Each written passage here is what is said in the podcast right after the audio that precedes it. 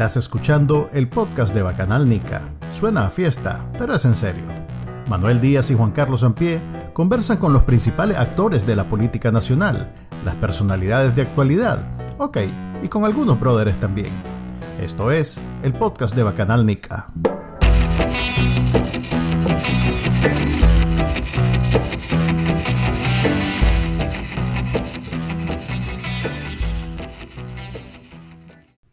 Buenas, buenas, bienvenidos al podcast de Bacanal Nica, el episodio número 84. El día de hoy tenemos de invitada, ah, bueno, le hablamos el día y me acompaña como siempre, Juan Carlos Ampie, ya, ya, ya, no te acordás de mí solo porque está la tía Tiffany. Espérate. Ok, el día de hoy tenemos de invitada a una periodista destacada eh, que está, está, sacando, está sacando su carrera en el, en el imperio y, y, pues está en una cadena que está teniendo, está dando mucho de qué hablar últimamente. Se llama Univision, buscan, la encuentran en la televisión y ella pues es una de las periodistas más destacadas, sobre todo cuando tiene que ver con eh, temas de, de, a ver, ¿cómo es la cosa? De de allá de donde queda la, entre México y Estados Unidos, ¿cómo se llama eso? La frontera, la, frontera. La última vez nos trajo un reporte especial desde, desde el lugar de los hechos cuando se sucedió aquella cosa en, en Ugalde, ¿te acordás? Ubalde. Ubalde, perdón. El día de hoy, bienvenida a tía Tiffany, eh, este es tu podcast, ya sabes, todos los meses te tenemos,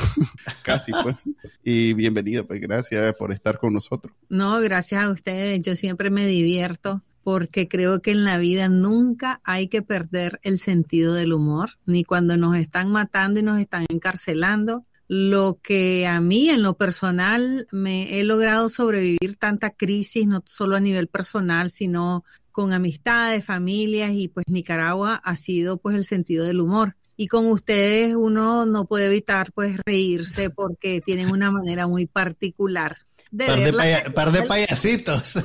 Sí. Yo me siento halagado. Gracias por la invitación, aquí estamos a la orden. Gracias, gracias. Eh, yo siempre te hago la broma, pues, porque vos sos, yo creo que nuestra invitada más conocida en el mundo. este, no le digas a Israel eso, que se, se va a eso, ah, Está el brother mío, el brother de Hola, Israel. Voy, voy, a, voy a, a, a, componerla así, espérate, que me siento chaparra. Espérate, no, espérate, es al revés. ahí, ahí, ahí. Me sentía chaparra al lado de ustedes. Ya, ahora. Gracias. Ya siento que estoy a la altura, ¿verdad? Ah, Mira. Sí. Físicamente. No, pues, por lo menos en la cámara. Eh, el día de hoy tenemos bastante de qué hablar porque la semana pasada tuvimos, ah, bueno, te comento, la semana pasada eh, seguro ya sabes porque lo escuchas todas las semanas, pero tuvimos no a, un muchacho, a, un muchacho, eh, eso, no, le... eso no sonó sincero del todo. es como cuando hablo con mi mamá y le digo, fíjate que es que tengo mucho tiempo en no saber de vos y le digo, hago un podcast todos los semanas, hago dos. Ah, sí, yo lo oigo, yo lo oigo, amor, yo ah, lo sí, oigo. Sí, claro, claro, pues aparte de eso me dice. Este, tuvimos a, a, a un chavalo, un estudiante, eh, lo entrevistamos ocultando su cara, su voz. Eh, él está en Nicaragua y, y, pues no se sometió a una serie de preguntas que le hicimos más lo que él quiso compartirnos, pues.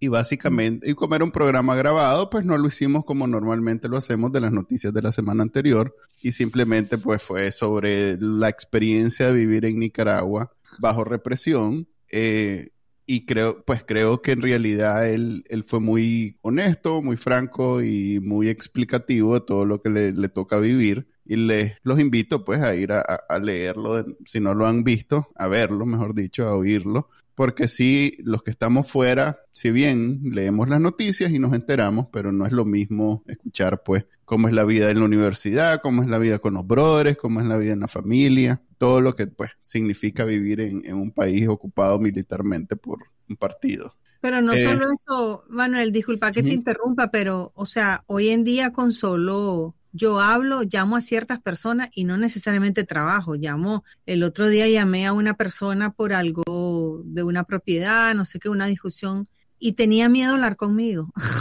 Sí, no, yo, ¿no? Eh, cuando me encuentro con familiares o personas aquí en Estados Unidos, o sea, que no se me ocurra tomarme un, un shellfish eh, y ponerlo en las redes porque sí. su color, o sea, es, es, es, un temor constante, una cosa horrible. Fíjate que yo que no uso mucho Facebook para mis cosas personales, pero que de pronto pues se me ocurre que tal vez voy a subir una foto, voy a ver o voy a darle like a la foto de un amigo, siempre la pienso dos veces y después digo mejor no. Correcto. Porque, o sea, un like de este maje que es golpista y que aquí allá, ah, vos sos amigo del brother, entonces ya comienza a generar algún tipo de, bueno, vigilancia, represión. Entonces mejor no. Y, y, yo soy tóxico, pues yo soy Juan Carlos también. Vos, pues. siempre, vos, pero vos desde antes, man. Sí, yo desde antes era bien tóxico, pero pues, eh, la gente no le daba tanta vergüenza decir que me conocía. Ahora es una cuestión de miedo, ya no es ni vergüenza, ahora es miedo. Lo que pasa es que cuando te empezaron a tomar en serio, entonces te volviste peligroso, porque antes era pues bacanal. Era joder. Pues, entonces nadie te tomaba en serio. Gracias. ok, hay, hay, un, hay un correo aquí de, de una de nuestras eh, oyentes, son cuatro, esta, supongo que el 25% de nuestros oyentes, puedo decir, nos mandó un correo eh, donde nos cuenta más o menos su, su, su experiencia también. Eh, por ejemplo, me dice que es, es, largo y me pidió que no dijera su nombre, obviamente. Pero, por ejemplo, algo que me llamó la, la, la, la atención es que dice, en los chats grupales, obviamente, el tema es intocable. Hasta en los familiares, las generaciones mayores que han aprendido a usar WhatsApp creen que los pueden hackear y viven paranoicos. Cuando vamos a un restaurante con mi pareja y si hablamos del tema, mi pareja siempre dice, Shh, habla bajito, cuidado, te escuchan. Sospechamos de todo negocio próspero porque tal vez sea de alguien del gobierno o es lavado de dinero. Bueno, siempre en Nicaragua. Eh, otra parte, Salgo a comer con mi prima y hablando del tema me dice, cállate, que nos van a meter presa. Mi prima trabajó en una institución del gobierno, no, aguantó el ambiente y renunció. Pueden haber matancina, problemas económicos en el país, pero en las iglesias no se habla de ese tema ni se ora por los presos políticos. En las congregaciones hay tantos sandinistas como opositores y me da risa porque se saludan de hermano y hermana. Ok, es un correo muy largo y solo estoy comentando lo que me pareció así llamativo. Eh, también habla de que en el colegio tienen siempre esos grupos de, de, padres de familia y es como bien complicado porque no puedes mencionar nada, no puedes decir nada, te tenés que mantener siempre un balance de neutralidad imposible para mí, pues, o sea, yo... Yo siento como esas películas que hemos visto de los nazis. Sí, cuando sos judío. con esas películas es que así igualito, porque están en todos lados. Eh, incluso a mí me llevaron, hay una, hay una página internet donde me eh, pusieron en change.com de, de que pidiendo mi despido porque supuestamente los había llamado cucarachas. No sé si se acuerdan. Ajá, ajá, sí, me acuerdo. Un momento, yo no sé qué fue lo que yo puse en Twitter. Yo no sé lo que yo puse en Twitter. Que salieron, mira, pero así, paran, paran, pam, pam, pam, y yo bloqueando, bloqueando, bloqueando. Salieron como. Una analogía que yo puse. salieron como cucarachas. Y salieron como cucarachas, ¿vos sabes? Entonces, porque era, pero así bombardeado. Entonces, ellos, ellos se dieron por aludidos. Eso no fue culpa mía. Yo solo dije cómo me sentía, ¿sabes? Y entonces se dieron por aludido y pues pusieron ahí una propuesta que no sé qué, pero, y te llamó eh, recursos humanos y todo lo Pero es que así, pero es que así lo veo, como que no, está como cuando las películas nazis que no sabías y de repente solo te llegaban a buscar. ¿Sabes cómo te acordás? Debe ser como Alemania del Este. ¿Te acordás de la película esa de la vida de los otros? Que entre los vecinos se, entre los vecinos se espiaban, la vecina perdía la beca de la hija. de inteligencia, inclusive el novio de la hija, ¿me entendés? Denunciaba al suegro porque veía que estaba hablando, o sea, y no solo eso, no, no solo el punto de que si no eh, que, que, que, no critiqué, sino que llega el punto donde si no sos el que levantas la mano y te pones rojo y negro, te denuncian, porque no estar con ellos es que estás en contra. Entonces ya no, ya no podés estar callado y mantenerte al margen y decir yo no me meto en política. Eso ya no es aceptable. Ahora hay que ir al 19 de julio, ahora hay que ser parte del, del eh, en la universidad, por ejemplo, en la UNAM, ahora todos los maestros son parte del partido. Tienen, están obligados a participar en actividades del partido. Entonces, ahora es al revés, así igualito como en las películas nazis. Si, si te quedas parado sin comentar, ya sos golpista. Bueno, la verdad es que tampoco es como que nos hagamos los nuevos. En los 80 sí era. Yo fui ANS, esto, lo otro y lo otro sin haber dicho nada. A mí nadie me preguntó, pero se asumía que eras todo eso. O sea, vos eras sandinista, Nick. Si vos vivías en Nicaragua, eras sandinista. Yo no me acuerdo, era muy chiquita en los 80. Ah, sí, es cierto. Juan Carlos nos puede contar mejor porque él es el que estuvo ya de adulto en esa época. Yo, estaba en un colegio jesuita y luego sabes que los jesuitas son comunistas. Entonces, ah, no, yo estaba en el colegio alemán. No, no, tenías que tener carnet, pues, ¿me entendés? Ahí estaba el paquete. Yo, ¿Tú estabas en alemán donde están todos los nietos? En ese tiempo no había. Egresado de ahí, Manuel. yo soy egresado. No, y fíjate que entre nosotros. Hay una foto de él en un pasillo, Tiffany. Dejó su huella.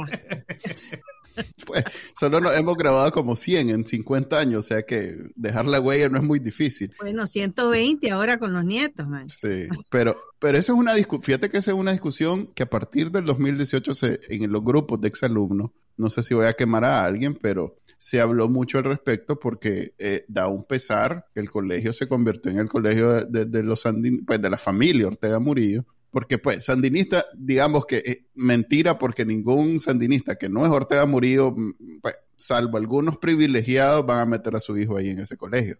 Mi mamá tuvo que empeñar todo, todo lo que tiene para que yo pudiera estar ahí en los 80, que era barato comparado con ahora. Eh, la cosa es que eh, el colegio, mucha gente sacó a sus hijos de ahí por esa razón. Luego, eh, mis recuerdos de esos tiempos era que solo había un sandinista o dos, a lo sumo y, podíamos discutir y hablar y, criticar bastante lo que estaba pasando, lo cual yo no me enteraba que era un privilegio que no se podía hacer en ningún lado más que ahí. Entonces yo hasta cierto punto, por venir de una familia que es mitad sandinista y mitad antisandinista, eh, vivía como una experiencia bastante balanceada de lo que estaba pasando, pero aún así yo no me, yo no conocía a nadie que no fuera sandinista y que no pudiera decir, mira, yo soy expresamente antigobierno. Eso no existía. Era completamente clandestino todo. Me acuerdo mucho de un amiguito que su mamá era de verdad antisandinista y que yo me di cuenta en momentitos, pues que de mucha confianza en que decía, se le salía algo, pues eso en los 80. Eh, o sea que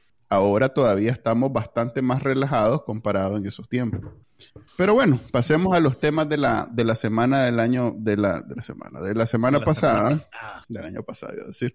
Ah, quiero un, tema que tuvo mucha, eh, mucha atención en redes sociales y que después lo recogieron algunos medios y que lo quiero comentar porque resulta, yo fui uno de los primeros que lo compartió en Twitter, una, una disposición en la, en la Gaceta en donde decía que el, gobierno hacía de, ¿cómo se llama?, de uso público un no sé cuántas manzanas en Carretera Sur. Y yo, ah, la puchico otra vez la piñata. Entonces lo compartí en donde decía que la familia tal, tal y tal eh, eran ante los dueños y que ahora eh, pasaba a ser de uso público, pues, de uso, de beneficio público. Cayendo que después, que, que es una familia que yo conozco que es alguien que yo sé que, que, es, que esos terrenos no son ni mal habidos, ni robados, ni nada de eso. Es una familia que tiene muchos años de tener esas propiedades, que eh, oliendo lo que está sucediendo desde hace mucho tiempo está tratando de venderlos porque se quieren ir y que obviamente como no tiene ninguna conexión con los sandinistas, eh, después de tanto tiempo vinieron y se los robaron. Entonces, si mal, si mal ahora, toma en cuenta que todo esto sucede bajo una simulación de legalidad. Entonces, el, si, mal, no recuerdo, la justificación es que los terrenos estaban siendo declarados de utilidad pública porque supuestamente van a fundar ahí una escuela de entrenamiento para atender emergencias. Incluso en, los considerandos mencionan el, calentamiento global, los huracanes y una serie de cosas, pues. Pero o sea, digamos, quiero solo decirle a la gente, pues, que no es que salieron a decir a esto se los vamos a quitar porque no son sandinistas. Ellos siempre trafican en una apariencia de legalidad, pues. Sí, es, en carretera el kilómetro 12.8, carretera sur. Eh, a la familia de, bueno, son tres hijos de, una señora que se llamaba Gloria Marenco, ella falleció, era la mejor amiga de mi abuelita. A, a quien, mi abuelita también, eh, Virginia Tablada, le robaron su casa y al final le, obligaron a, aceptar bonos, pues cuando pues, no valían casi nada. Eh, es la familia Marenco, dos hijos son Poesí Marenco y otro es Rosales Marenco. es inconcebible que en el 2022 estemos viendo cosas que sucedían en los 80 como que nada. Pues, o sea, estamos volviendo en el tiempo. Yo me siento que estamos volviendo en el tiempo.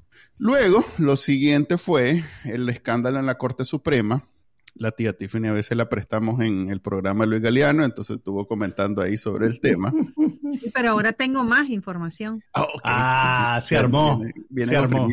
Okay, a ver. Eh, me gustó mucho lo que dijo, porque le dijo, soy inocente usted, eso, eh, eh, todo lo que está pasando en la Corte Suprema no es nada, porque es el, es el poder más corrupto que hay en el Pero para, para no recapitular, eso, para Sí, eso lo dije eso, eso lo dije. Estoy parafraseando. Bueno, antes, antes de que entremos en materia, para recapitular para la gente que nos escuche y que tal vez esta es su principal fuente de información, sepan que la magistrada Liliana Pérez fue de vuelta eh, internada en el Chipote durante un par de días. Pero explicarle a la audiencia quién es la magistrada Ileana Pérez. La magistrada Ileana Pérez es una de las magistradas más fieles al régimen. Es incondicional del de comandante Daniel. Eh, ya estuvo en el Chipote hace un par de meses. Yo en medio de, en medio de acusaciones. no estaba confirmado eso del Chipote. no, pero yo creo que, ahora sí. Ahora sí. Y hace dos meses ya estuvo en el Chipote un fin de semana en medio de reportes de que se había adjudicado irregularmente unas propiedades decomisadas a unos narcos en Rivas habían aparecido a nombre de su hermano, había hecho movimientos para cambiar al, creo que al procurador de la propiedad de Rivas, que el original no quería ayudarle en ese proceso anómalo. Y producto de eso fue enviada al chipote durante dos días, después apareció de vuelta en la corte como que si nada había pasado, pero aparentemente le, la privaron de varias funciones oficiales que ella ejercía.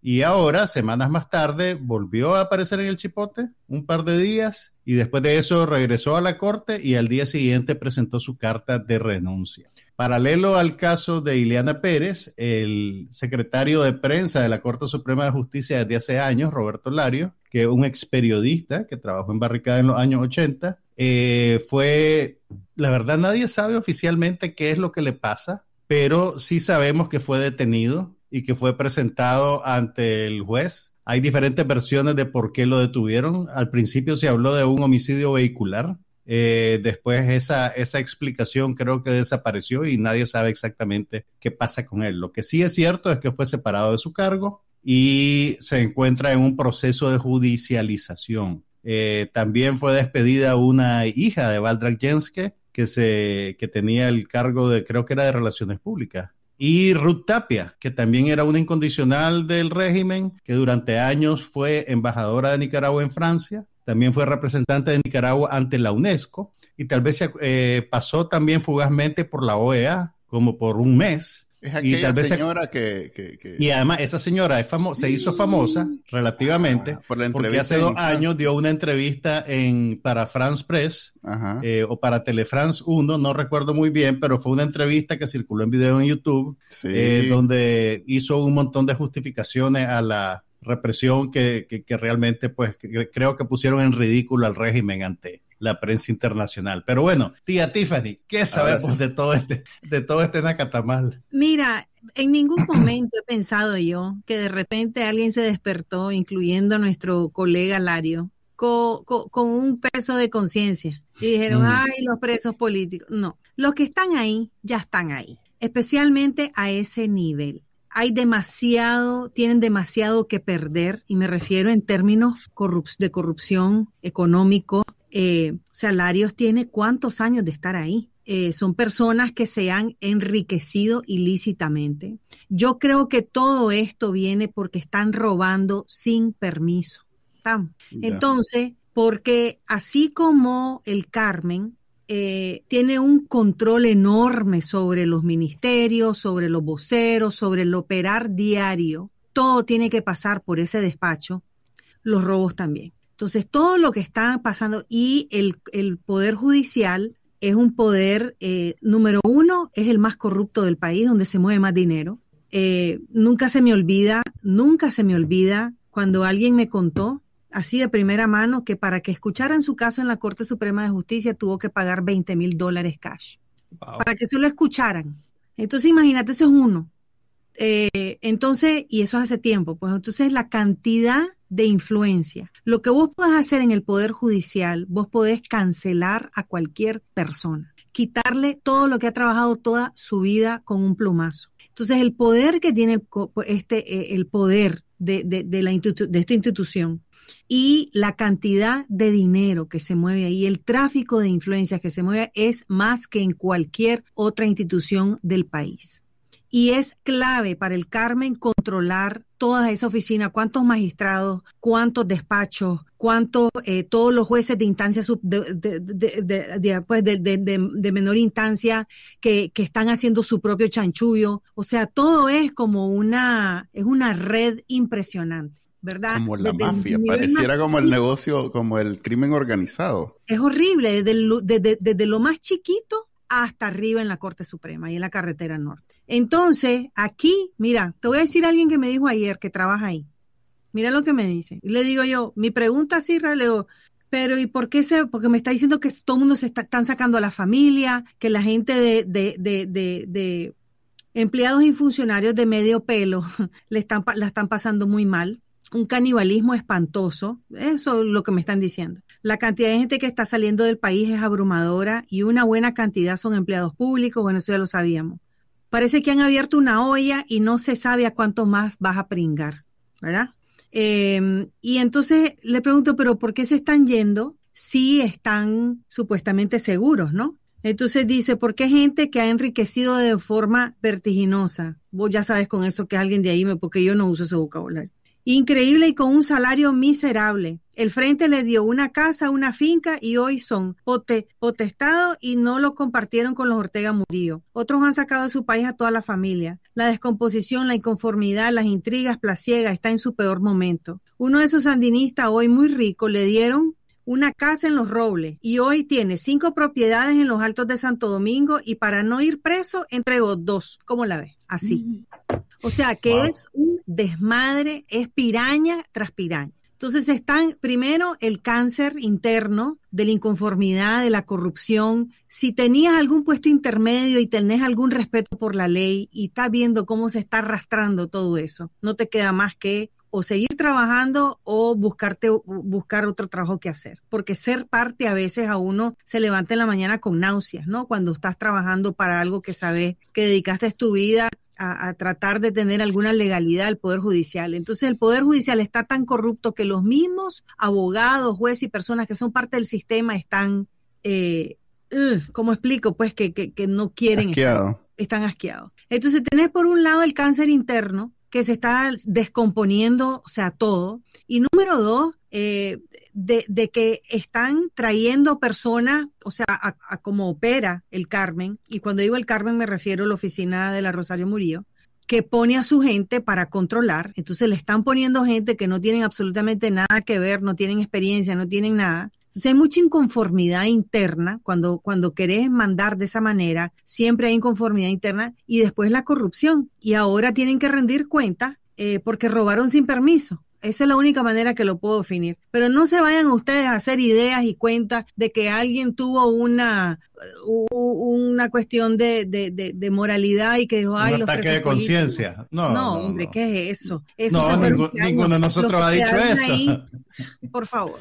No, está adjudicando una ingenuidad que no tenemos. La nuestra es de otra especie. No, no parece nuevo.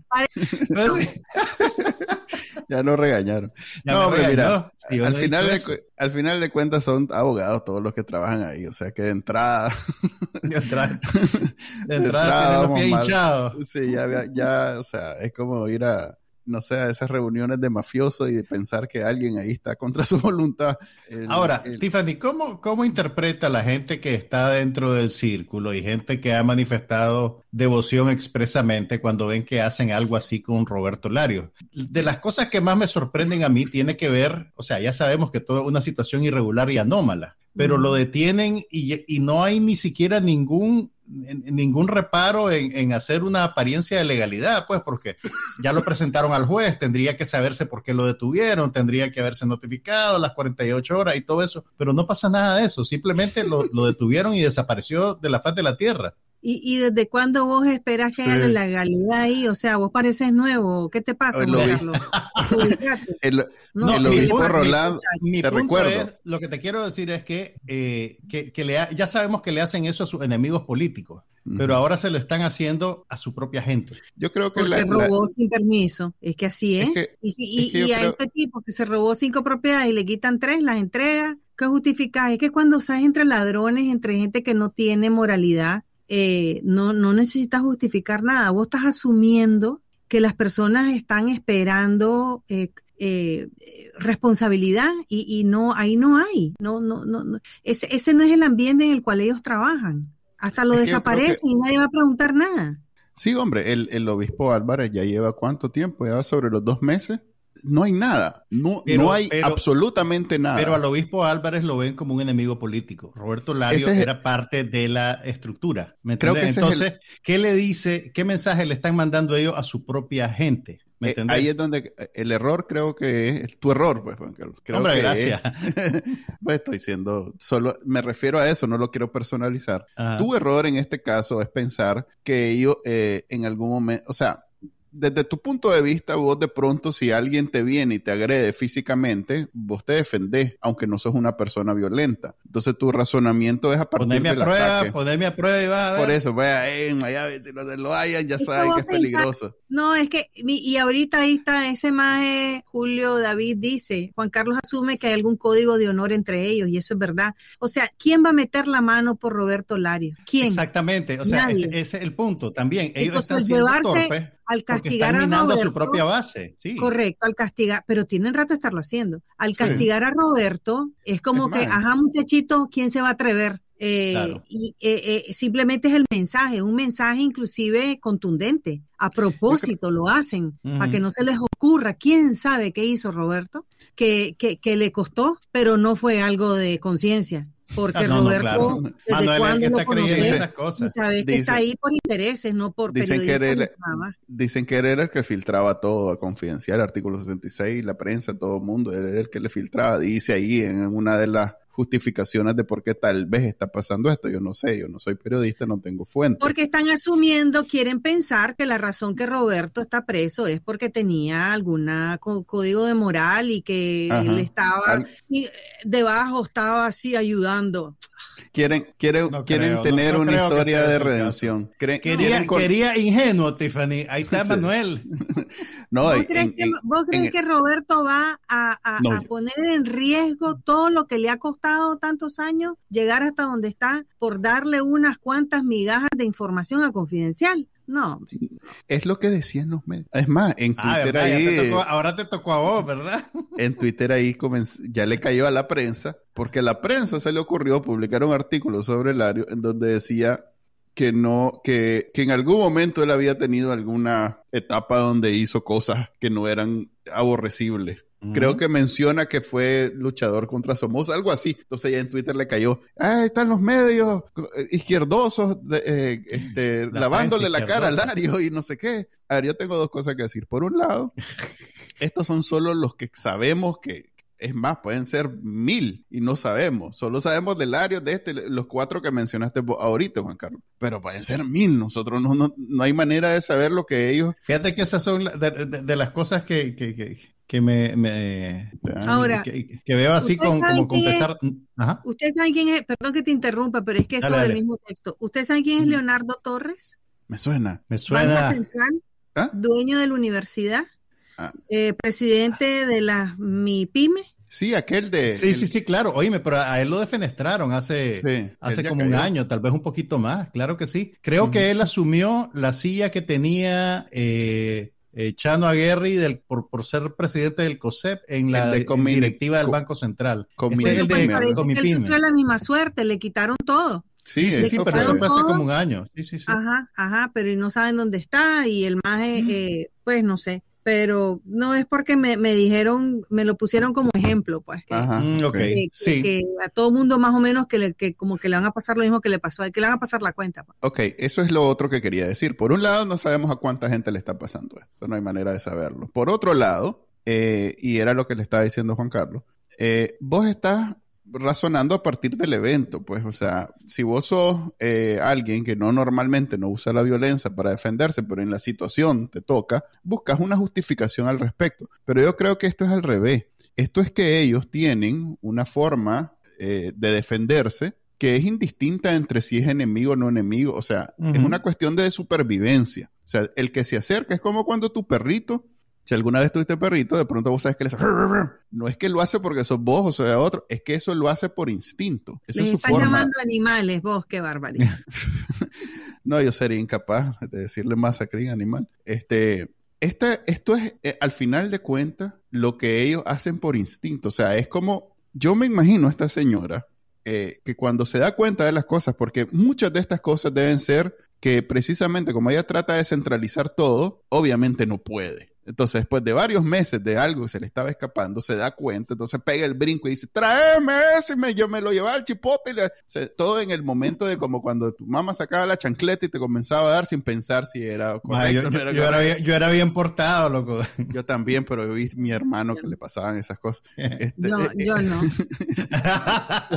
la tipa ni conoció la chancleta. La proverbial chancleta, entonces, eh, eh, es eso básicamente. Es que estamos hablando de gente que ese su reacción natural. Y lo único que les queda, Manuel, es buscar su salida. Por eso, toda esa gente que está en migración, esa gente son los trabajadores del gobierno, son gente que, que, tienen que fingir que son sandinistas, gente que tienen miedo que los descubran que no son sandinistas y que, que tal vez que la hija, que el hijo, esa gente, eso no les queda de otra. Por eso esas filas de migración, toda esa gente que quiere salir del país, no es porque son azul y blanco, opositor, no. esos son los que han estado viendo ahí que tienen... Es un, es un barco hundiéndose, Nicaragua es un barco hundiéndose por donde lo viajas, o sea, así le creas los cuentos al gobierno, es un barco que se está hundiendo. No hay, mientras Daniel Ortega esté en el poder, no hay nada, ninguno de los problemas de Nicaragua se van a resolver. así crees que hemos... Fíjate que recibí una, recibí una llamada hace como dos semanas, donde alguien muy asustado me dijo, eh, loco, lo de los nueve buses, porque yo hice un artículo en donde me puse a hacer cuentas de matemáticas. Es más, lo explico en el artículo que digo, a ver, según los datos de este, del otro, del otro, del otro, del otro, al final de cuentas, nueve buses se van diario de Nicaragua lleno hasta la pata. De esos buses que, que, vos ves en las carreteras donde va gente en la canastera y todo, de esos, nueve se van de Nicaragua diario en el 2022. Entonces, me llama alguien asustado porque hizo las cuentas después de ver un artículo de eso serio es verdad lo que decís. Pues lo mismo, pues nadie me toma en serio. nadie me toma en serio. Creía que era rebane, pero es verdad. Son nueve buses los que se van diario en el 2022 de Nicaragua. Y estoy seguro que si actualizo ese número en diciembre van a ser más. Es una barbaridad la gente que se está yendo. Mira, como, como, la, como la Tiffany, este, este, ella es experta en el imperio también. Necesito que nos ayude a desempacar las sanciones que se estrenaron hace apenas un par de horas. El última hora, espérate. última hora, última hora. La de Lenin Cerna. Eh, exacto, las de Lenin Cerna y las de la, la industria del oro, el, la institución. Exactamente. La institución nicaragüense que se encarga de administrar la explotación del oro a ver, eh, abrime eso, Manuel, para leerlo bien. Es que no las he leído, solo me llegó la notificación. Ah, pues aquí la vos sabes que yo tengo, Vos sabés que tengo un trabajo, ¿verdad? No, yo sé. Yo sé que vos sos bien esforzada. sí, y eso cayeron hace unas horas. No es como nosotros. Que estamos... para leer qué es lo que dice. Es una orden ejecutiva del presidente Biden. Es, es igual a las anteriores en el sentido que es el tesoro el que la saca en donde incorpora a la lista que ya existía, primero a, la dirección de mina de, GM, o, ajá, DGM, y segundo a Reinaldo Gregorio Lenín Serna Juárez. Espérate, espérate, espérate. Y también a Salvador Mansell Castrillo, que es el, que dirige la, la, Dirección General de Minas. Ajá. Sí, ahí está, ahí está el nombre, mira, en el último párrafo, segunda línea. Aquí está, es cierto, tenés razón. Ok, premiados nuevos, pues. Ahora, el, y también el Pero Biden... no lo habían sancionado ya con cuando sancionaron al, a, la, energético, no. Creo que por Enatrel, pero ahora parece que le, entró por Doble, otro. Lo que él estaba en Enatrel y creo que lo movieron a las minas después, en algún, en algún momento. Eh, y Biden aparentemente también eh, reformó un, un instrumento previo que va a permitir que más instituciones se involucren directamente en la aplicación de, sanciones y en, establecer límites al régimen de Nicaragua. Entonces la, noticia bien, está bien cargada eh, no, extraño un poco que salga Lenín Serna ahora porque, pues, por lo menos mi percepción es que ha estado alejado del círculo de poder. Entonces no termino de entender por qué le toca ahora a Lenín Serna. ¿Vos, vos qué pensás, Tiffany? Yo pienso dos cosas. Número uno, que son sanciones como para no perder el ritmo.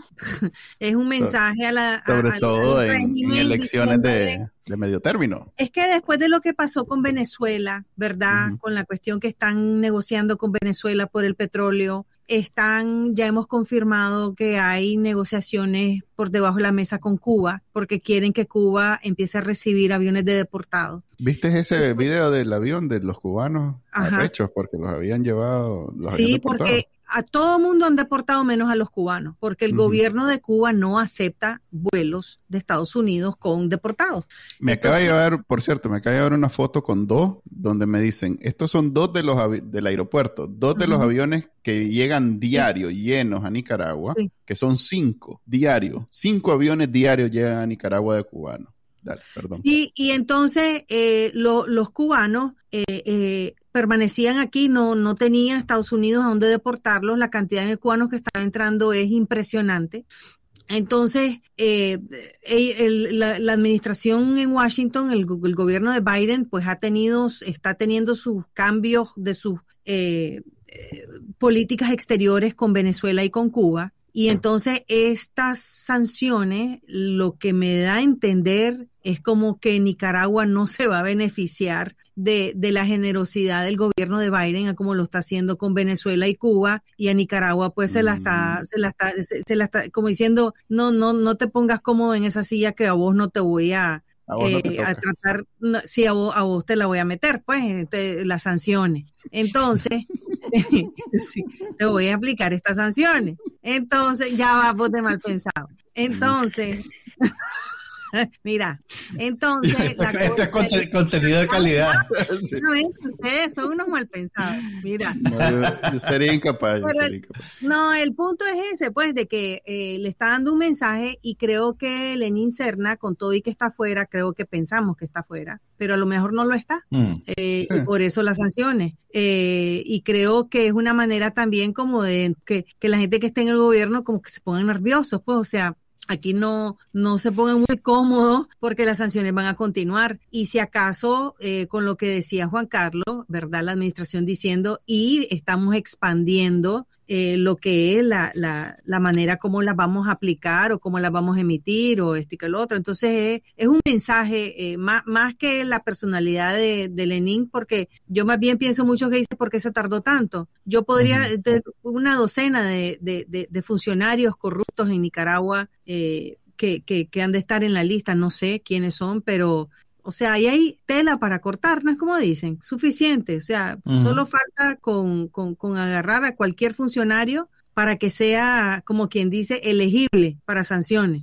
Es como eh, meter la mano en un sombrerito y sacar un papel y el Yo creo que las personas que escogen eh, eh, no, no, es tanto significativo, sino el hecho que están, siguen bajando las sanciones. Eh, para que no se vayan poniendo muy cómodos y que no vayan con ideas que les van a recetar la, como Venezuela y Cuba, pues que están siendo beneficiarios de unas políticas más, más suaves, pues menos, menos duras, no sé. Esa es mi opinión, pero es muy personal. Eh, no sé, ¿qué piensan dos, ustedes? Dos cosas ahí. Primero, estamos en, en, elecciones, estamos a dos semanas, las últimas dos semanas de elecciones de medio término en Estados Unidos y algo tenía que hacer los demócratas para contrarrestar la avalancha de críticas de parte del lado republicano y estas son, digamos que, un, bálsamo para los demócratas de, Florida porque, eh, y Texas y California, eh, porque también hay republicanos en California, recordemos.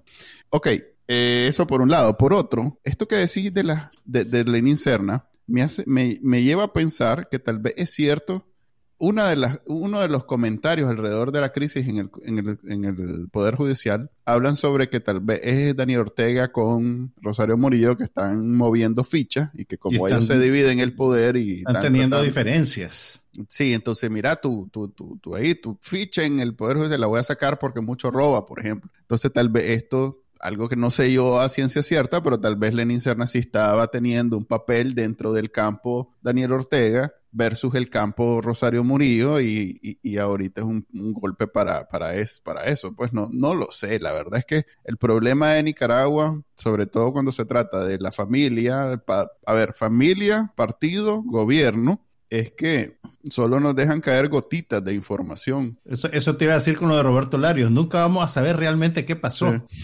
Pues porque en los países de verdad hay, hay, investigaciones, eventualmente hay comisiones de verdad, y al final sabes qué fue lo que pasó. Nosotros no sabemos qué pasó en los 80, no vamos a saber qué pasó este año. Todavía, todavía, no sabemos cuánta gente murió en los 80, por cierto. Imagínate. Algo que debería ser conocimiento público, no se sabe en Nicaragua. A ese nivel vivimos en Nicaragua, no se sabe. Ok, eh, esas sanciones este, son las, creo que las segundas del año. O sea que una crítica que le hacen mucho al gobierno de Biden es que no ha mantenido el ritmo que tenían antes, que salían a cada rato.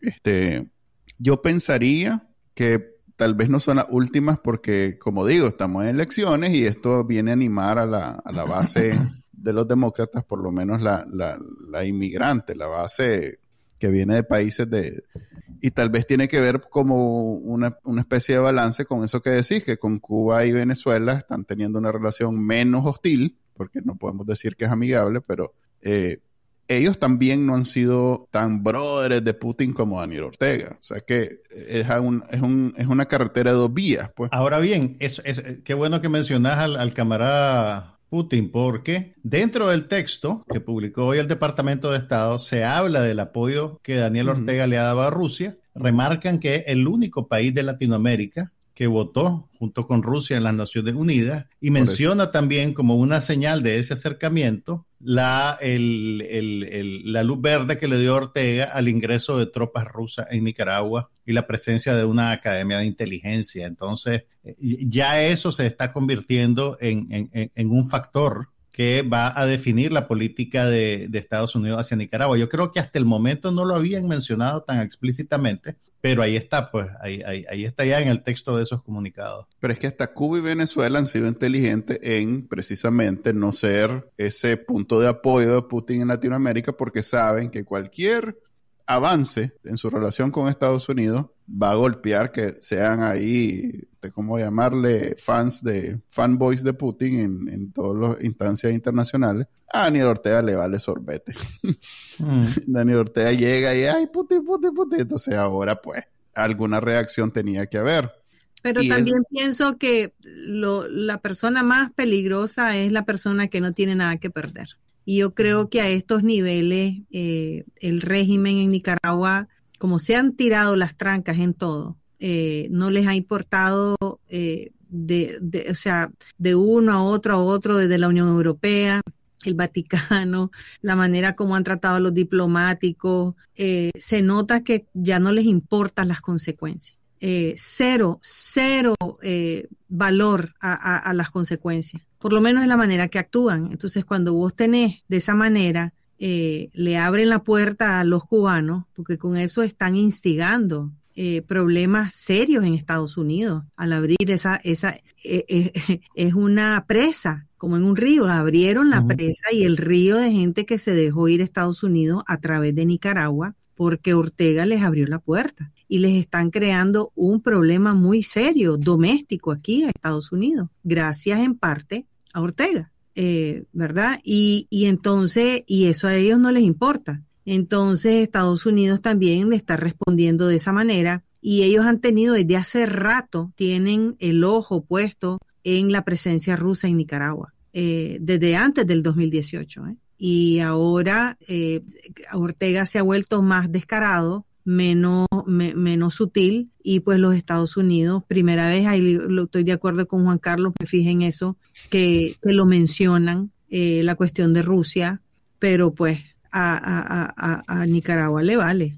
Es que el, comandante tiene una estrategia que le da resultados siempre y es hochar, es hochar, y hochar, y hochar hasta que lo, lo toma en cuenta. Entonces, el tema de la migración, él sabía que era golpe, por un lado. Por otro, ahora tiene rato ya de estar jincando con la, comisión nuclear, porque nuclear aquí, nuclear allá, todo el mundo tiene derecho a bombas nucleares, o sea, todo con tal de veme, veme, veme, veme. soy antidemocrático, soy, te, voy a fregar con la migración, quiero bombas nucleares, voy con Putin, o sea, todo está haciendo para llamar la atención y que lo vean y que por fin eh, encontrar una, no sé si salida, pero por lo menos una sentada con, con el gran enemigo de la humanidad y así pues él hablar a su nivel supuestamente. Esa estrategia yo, si bien todo el mundo asume que existe, este, yo nunca he visto como que se va a dar, porque Daniel, pues al, gobierno de Estados Unidos tampoco es como que le importe mucho lo que piense Daniel Ortega, ni, ni le afecte mucho lo que hace Daniel Ortega. Pero puede llegar a un nivel donde ya con una fábrica, perdón, una planta nuclear haciéndose en Nicaragua por los rusos, y con este nivel de migración desde Nicaragua, de venezolanos, cubanos y nicaragüenses, ¿Será que llegue el día tan esperado por el comandante de que por fin le digan, vení, sentémonos pues, porque ya es demasiado tu jodera? Yo creo que si, si llegara a pasar algo así, sería un poco como en los 80, que los que se sientan son las potencias que están jugando el ajedrez en la región. Si con alguien se va a sentar Estados Unidos, va a ser con, Rusia y con China, no va a ser con, con Daniel Ortega. Pero igual no es, ah, no es lo mismo, pues, porque por lo menos en esos tiempos vivíamos de la mesada que nos pasaba Rusia. Por eso, pero entonces el, camarada le, baja el mensaje al comandante. Pero es que también lo que pasa, yo estoy medio, mitad y mitad de acuerdo con usted. Yo lo que pienso es que si Ortega, los Estados Unidos sí tienen interés de sentarse con Ortega para hablar de todas estas cosas de las que estamos mencionando aquí, incluyendo Rusia, eh, ¿verdad? Abriéndole la puerta a los cubanos, eh, toda la, academia, lo que están haciendo con, con, camarada Putin pero también los Estados Unidos, el primer tema en agenda que tiene para sentarse con Nicaragua es los presos políticos. Y entonces Nicaragua dice, yo te abro la puerta, sentémonos, pero aquí no me vengas a mencionar de temas de presos políticos. Eh, Estados Nicaragua no, o sea, está teniendo esa posición bien dura. Eso me lo dijo una fuente del Departamento de Estado hace tiempo que estaban tratando de abrir la puerta para abrir un puente de comunicación y el interés y la respuesta de Nicaragua fue sí, sí, sí, claro, hablemos, pero no me menciones los presos políticos. Eh, y los Estados Unidos, que a veces les falta eh, malicia en negociar, que son muy transparentes y muy rectos y, muy honestos, dicen, no, nosotros queremos hablar de los presos políticos, ¿no? Y entonces ni siquiera logran poner el pie en la puerta. Eh, porque este tipo, el que me hablaba, me decía que les hace falta malicia y decirle que es la malicia que tiene Ortega, ¿no? De decirle, sí, vale, lo que vos digas, sentémonos y una vez que estemos sentados, entonces hablamos de presos políticos. Eh, pero bueno, eh, creo que ahí nosotros tenemos la tendencia de pensar que Nicaragua es un tema importante en la, en, en, la política exterior de Estados Unidos, pero no somos más que una mosca. No, sí, por eso digo. absolutamente nada. Pero él sigue jodido, es como esa mosca que jodi, jodi, jodi, hasta que llega a un punto donde vas a traer el baigón, pues, no, e, e, eso es a lo que me refiero, pues, que, que Daniel Ortega ha sabido hincar en, lo, en donde... Se ha, pues, se, ha metido, se... ha metido en la llaga con el asunto de la migración y con el asunto de, de, de Rusia él ha logrado meterse como se mete la pobreza. Así se ha metido en la agenda. Sí, bajo la rendija más chiquita.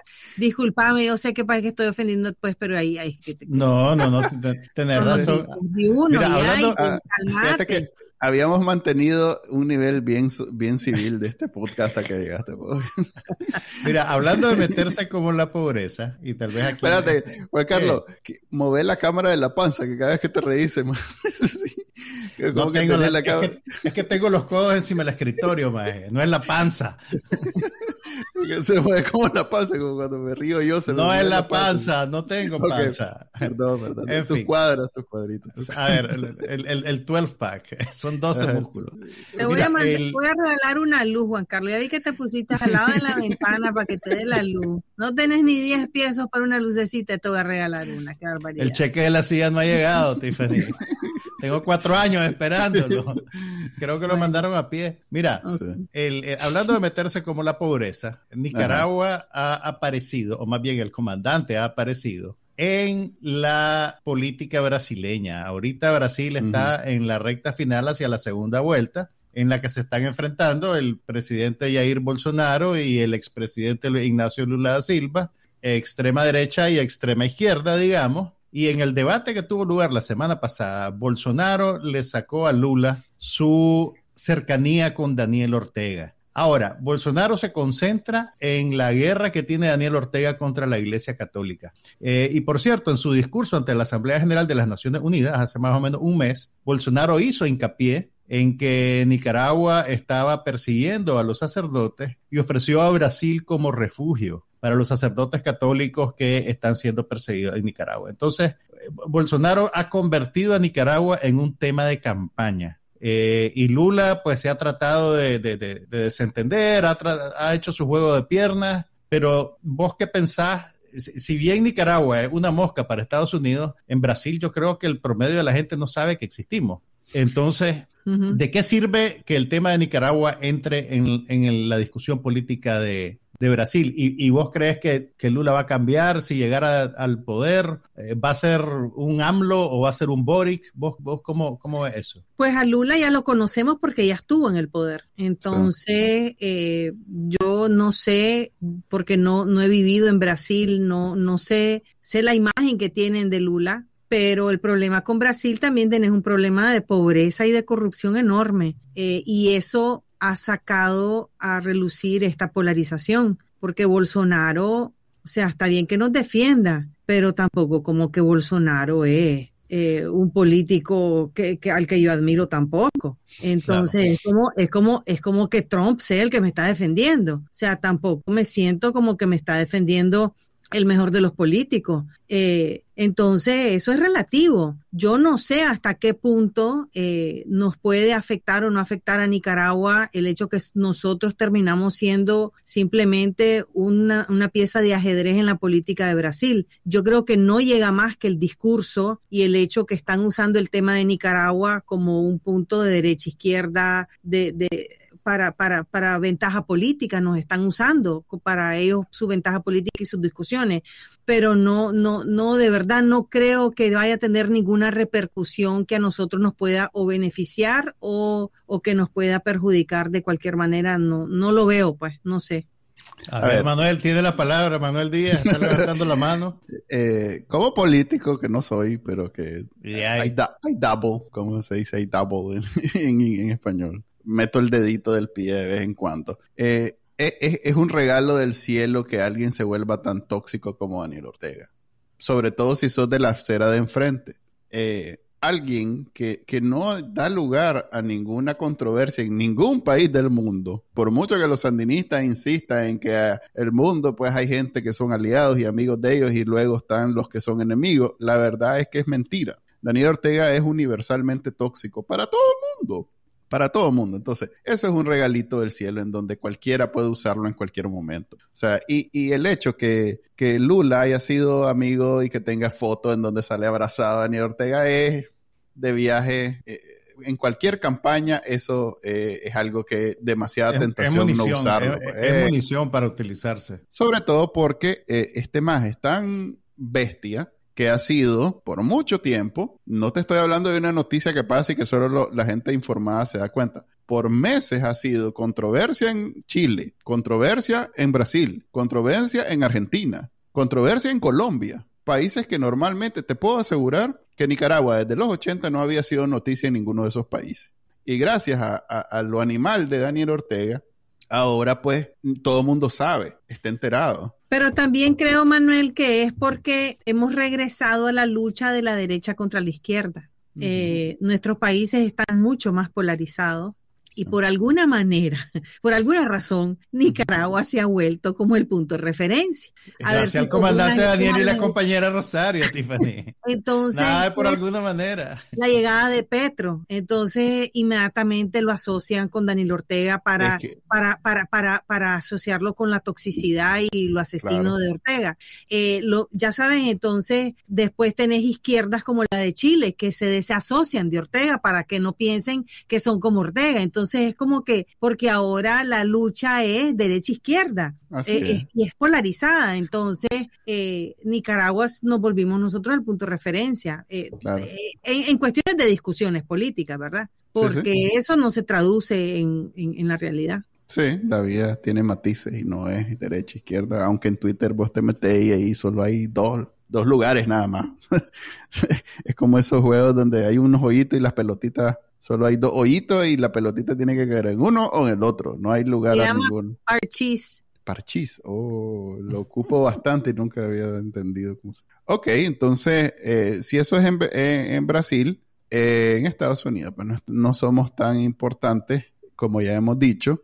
Eh, no, no se habla al respecto mucho. Y si se habla, es por razones específicas, pues que por ejemplo Daniel Ortega tiene una guerra contra eh, la Iglesia Católica, entonces en grupos que son pro Iglesia Católica lo tienen claro y presente y lo mencionan porque es específicamente eso. Pues. así como en los 80, pues que Reagan lo ocupó como campaña, no, no va a suceder. Este, lamentablemente, porque tal vez nos ayudaría a movernos un poquito. Ya llegamos a la hora, pero siempre tratamos de terminar en un bonito sentimiento, tía Tiffany. A ver, a ver, tía Tiffany.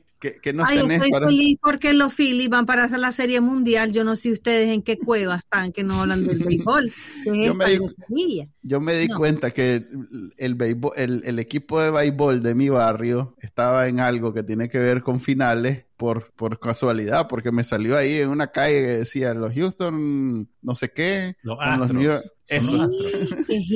contra los Yankees, entonces yo, oye, contra los Yankees, el enemigo, entonces... Son los Astros.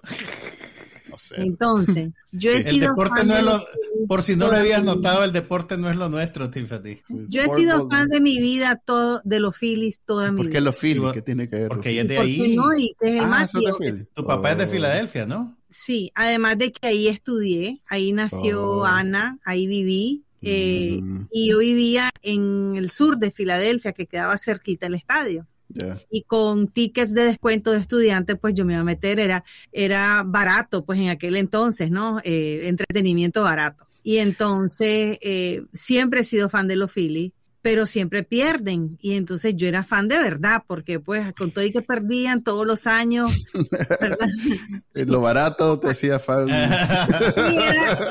era, como ser fan en Granada, del béisbol, ¿verdad? Pues el pobre Granada, nada que ver. Entonces siempre... hay, un patrón, el que con el equipo que te va... El que queda cerca y que me sale barato. Finalmente, y, es el que pierde. pues llegamos a la final igual se metieron como la pobreza, así por una rendija lograron meterse porque iban, no, y le ganaron a los Braves y que verdad y a los a los Cardenales y pues ahora y a los padres y vamos a enfrentar digo vamos porque me siento como que como que yo voy ahí. O sea que mi equipo perdió este es tu año este es tu año Tiffany. Este es mi año sí. ¿Alguien sabe si el equipo de Houston perdió ya no ganó si eh, te digo que mi Philly le van a ganar a tu Houston para que te ah, oye voy para el estadio deberían hacer un podcast en vivo cuando estén ya en la final. Y entonces y vos sabés que el tipo, el hispano ahí en el estadio, que es la voz de, de, los Astros, eh, ahí tienen una conexión muy grande con Nicaragua. Eh, la primera voz de ellos era un famoso locutor Nica, que se me escapa el nombre, y este tipo que, que está ahí, que es la voz de los Astros en la radio, o sea, vos pones la radio y él es el que narra los juegos en español. La radio. Sí, la que está en el carro. Exacto. el carro. Solo ahí está en la radio. Eh, y entonces el que narra el, el, juego ha estado en Nicaragua, conoce Granada, nos pusimos a platicar porque yo estuve ahí una vez Sí, y el maje es súper buena onda y, conoce Nicaragua y es súper cool para que cuando lo escuchen pues sepan que el tipo ha estado en Nicaragua. Bueno, este es tu año, Tiffany, este es el año de los Phillies. Ya sabes que si la final es aquí, está mi casa, la orden. no. lo que voy a ir es a celebrar. ¿Qué me vas a dar desde? ¿Qué, qué me vas a regalar? Ya hay fritanga en Houston, así ya hay bastante fritanga en Houston. A mí el béisbol me lo, me, lo, me lo arruinó mi abuelo porque mi abuelo era gran estrella del béisbol y ya viejo era manager de equipo. Entonces me llevaba chiquito. Pero el béisbol, si bien... Nada, cero. pero es que además no puedo. El deporte se salta las generaciones. Me traumatizó porque me llevaba dos horas antes que empezara el juego. Y los juegos duran entre tres y cuatro horas. Y me iba como una hora antes que una hora después que terminaba. O sea que era una actividad de por lo menos ocho horas para mí. tenía que seis años, siete años. Salía harto, harto, porque además no era como que jugaba y me divertía, era estar ahí en, en las interioridades. Pues que entonces era, eh, para mí, eh, eh, si alguna vez me dicen, mira, puedes recuperar años de tu vida, va a ser todo lo que estuve en un equipo, en un, estadio de béisbol, que son como 10 años. Pues. Bueno, pues te cuento que el Mundial de Béisbol va a empezar en marzo. Van a venir aquí, van a ver los Nick, el equipo de Nicaragua que va a jugar frente a Puerto Rico, van a jugar aquí en Miami. Ah. Te voy a recibir como rey si venís. Y cuando ganen los Phillies la Serie Mundial, entonces ustedes dos me van a invitar a cenar. Listo, pues con ese bonito sentimiento de fritanga en la mente, este, nos despedimos del episodio número 84 del podcast de Bacaranica, que pueden escuchar, ver y todo lo demás en vivo los lunes a la 1 pm y luego lo pueden descargar de su directorio favorito. Gracias a la tía Tiffany por habernos acompañado. Esperamos no sea la última, como siempre. Y bueno, nos vemos la próxima semana de nuevo en este podcast. Bye. Un abrazo a todos. Chao. Este fue el podcast de Bacanal Nica. Compartilo, déjanos una reseña y enseñale a tu abuelita cómo escucharlo. Te lo va a agradecer. Suscríbete en Spotify, Apple Podcast, Google Podcast y por supuesto, también puedes escucharnos en bacanalnica.com. Hasta la próxima.